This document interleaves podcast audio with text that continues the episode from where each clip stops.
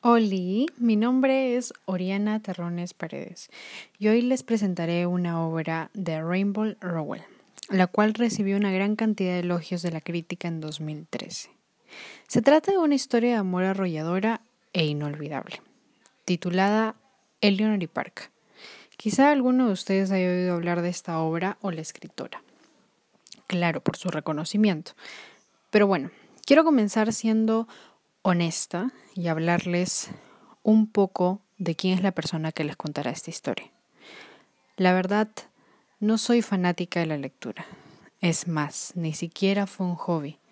Sin embargo, mediante este trabajo, el cual se terminó convirtiendo en más que eso, he aprendido a valorar este arte. Yo sé que para muchos el plan de sentarse a leer un libro de más de 100 páginas en vez de una salida con amigos no es una opción muy atractiva ni que valga mucho la pena. Pero la verdad es que sí. Y los invito a que me acompañen a contarles a través de mi experiencia personal el por qué. Así que continuemos conociendo un poco acerca de esta bonita obra. Eleanor Park. La historia del primer amor. Comencemos por los principales. Eleanor Douglas es una chica de llamativo pelo rojo, tímida, rellenita y solitaria. La mayor de cinco hermanos y es nueve en el colegio. Park Sheridan es un chico fanático de los cómics, para escuchando música de su Walkman, siempre viste negro e intenta pasar desapercibido en el colegio. Perfil bajo. Lo que nace como una amistad inocente fundada en cómics y música punk se convierte en algo más, algo que nunca antes habían sentido. Sin embargo, el entorno familiar de Eleanor podría cambiarlo todo. ¿De qué se trata la historia? Bueno, es curioso cómo surge la química entre estos dos chicos.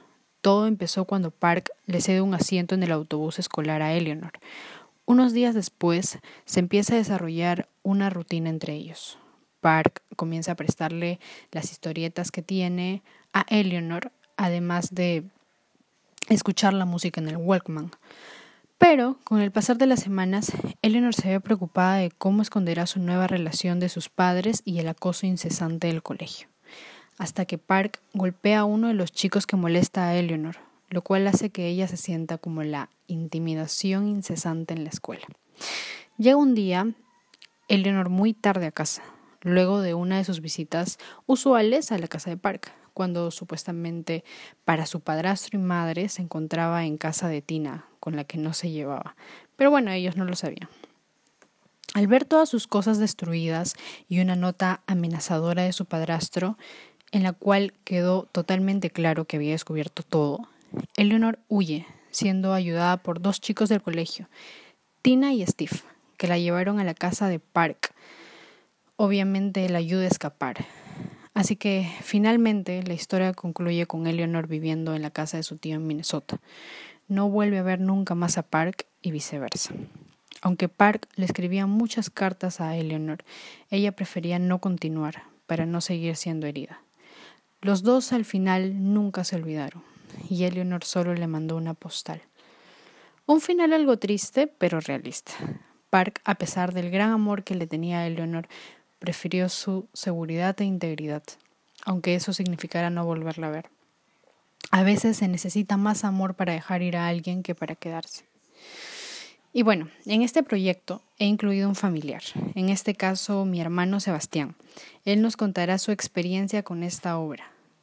Bueno, Sebastián, es tu turno, cuéntanos. ¿Qué piensas acerca de esta obra? Bueno, este, pienso que es una obra interesante, pese a que no soy fanático de romance. Me encantó la trama de esta historia, a fin de cuentas es realista. Vivimos en un mundo donde hay machismo y violencia, que se ve en muchos hogares, eh, ambientes de trabajo e incluso en el colegio.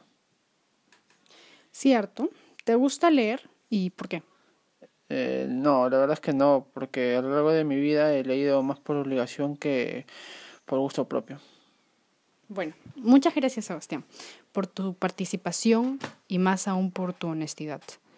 A mí, en lo personal, no me llamaba mucho la atención leer, mucho menos si era por obligación, como solía hacerlo en el colegio. Nos escogían una obra y teníamos que leerla, aunque no nos gustara.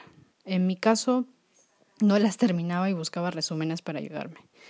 Mi punto es que a muchos quizás les pasa lo mismo o algo similar. Pero vamos chicos, démosle una oportunidad a la lectura, al arte de ese escritor o escritora. Este iba a ser un trabajo más, pero realmente me hizo descubrir algo que no conocía porque no lo había intentado realmente. Me gusta leer, pero por mi cuenta, sin que me obliguen a escoger. Y ojalá esta experiencia que les he compartido los anime. Muchas gracias por su atención oyentes. Hasta la próxima.